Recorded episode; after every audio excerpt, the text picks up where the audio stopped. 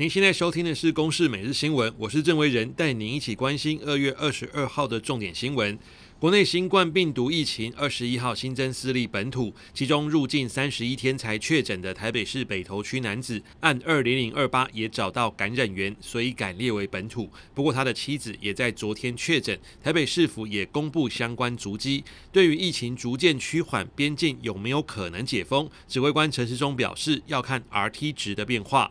国际消息：随着乌克兰情势濒临战争，为了避免二零一四年马航 MH17 客机遭飞弹误击的惨剧重演，欧洲多国的航空公司决定停飞乌克兰的航班。德国汉莎航空集团决定自周一二十一号起到月底停止飞往乌克兰基辅及敖德萨的航班。汉莎集团旗下的瑞士国际航空、奥地利航空、布鲁塞尔航空及欧洲之翼航空全部跟进。法国航空也决定自周二二十二号起。停飞巴黎与基辅之间的航班，各国政府都呼吁侨民尽早趁着还有班机的时候快快撤离。根据英国 BBC 掌握的讯息，目前瑞安航空与威兹航空两家廉价航空仍照常跑乌克兰的行程，并且呼吁大家别惊慌逃难。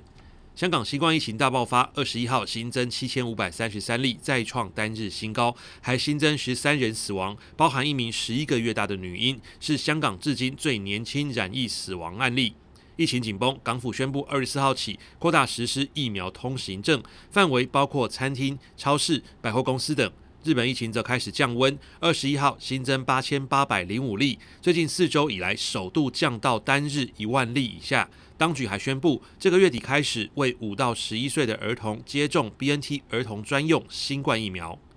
以上由公司新闻制作，谢谢您的收听。